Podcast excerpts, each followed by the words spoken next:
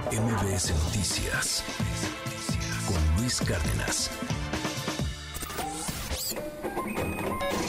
Economía y finanzas con Pedro Tello Villagrán.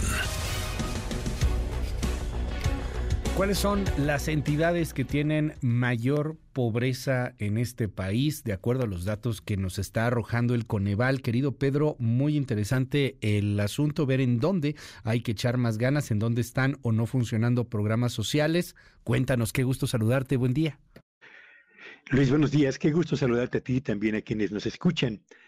Dimos cuenta la semana pasada del comportamiento de los datos que nos permiten tener una idea de qué está ocurriendo con la pobreza y con la pobreza extrema en nuestro país a nivel nacional y en el comparativo entre 2022, que fueron las cifras que dio a conocer el Coneval, contra el año 2020, el año de la pandemia, y particularmente contra el 2018, el año que marcó la frontera para el arranque de la presente administración. Y decíamos que la pobreza en términos generales se había reducido en ocho y medio millones de personas cuando lo comparamos, cuando comparamos 2022 contra el año 2020.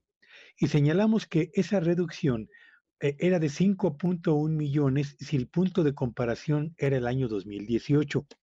Y decíamos, si los datos de pobreza en general son favorables, no ocurre lo mismo con los de pobreza extrema. ¿Por qué? Porque en el año 2022 el número de pobres en condición de pobreza extrema se había reducido solamente 1.7 millones de personas en comparación con el año 2020, pero al compararlo contra el 2018 teníamos un aumento en 400 mil personas en condición de pobreza extrema. Esos que son los datos que dan cuenta del ámbito general. Tienen una expresión a nivel regional que marca las diferencias en los niveles de desarrollo de nuestro país. Cuando uno ve los niveles de pobreza y de pobreza extrema, Luis Auditorio, por entidad federativa, nos damos cuenta de la enorme brecha, y lo subrayo, la enorme brecha que prevalece entre los estados exitosos económica y socialmente del norte contra los estados que se han ido rezagando en materia económica, pero también en materia social en el centro y en el sureste del país.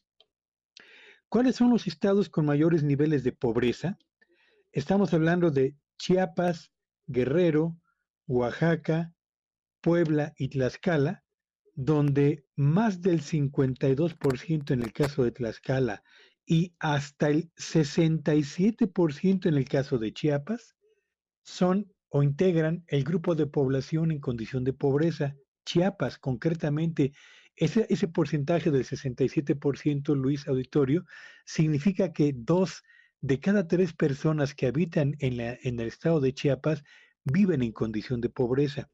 En contraste, los estados de la República que tienen los menores porcentajes de población en condición de pobreza fueron las dos Baja Californias, Baja California y Baja California Sur, Nuevo León, Chihuahua y Coahuila, todas entidades con un perfil industrial o de elevado desarrollo de la actividad eh, maquiladora o turística que atrajeron capitales, atrajeron inversiones, la generación de empresas y desde luego la creación de empleos que han mejorado la condición de vida de la población que ahí habita. En el caso de la población extrema, Luis Auditorio, se repite Chiapas, Guerrero, Oaxaca, Puebla y Veracruz son los estados que tienen los mayores porcentajes de población en condición de pobreza extrema y los que menos pobres en condición extrema eh, cuentan en este momento son Baja California, Baja California Sur,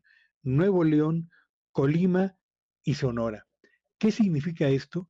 Lo que esto significa, Luis, es que mientras nuestro país carezca de un plan de desarrollo integral, que desarrolle la vocación productiva, por, particularmente del centro y del sureste de nuestro país, esta brecha que existe en los niveles de desarrollo económico y la brecha que prevalece por cuanto a la prevalencia de la pobreza y la pobreza extrema entre ambas regiones del país, se va a mantener o se va a seguir abriendo. Por eso, la apuesta del tema interoceánico me parece interesante, pero insuficiente.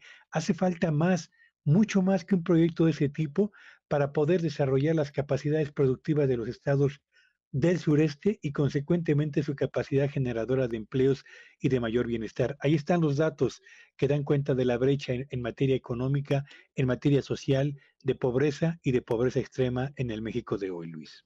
Muchísimas gracias, querido Pedro, como siempre, y te seguimos en tu red, ¿cuál es? Sígame en Twitter en arroba Petello Villagrán que este sea un espléndido inicio de semana para todos. MBS Noticias con Luis Cárdenas.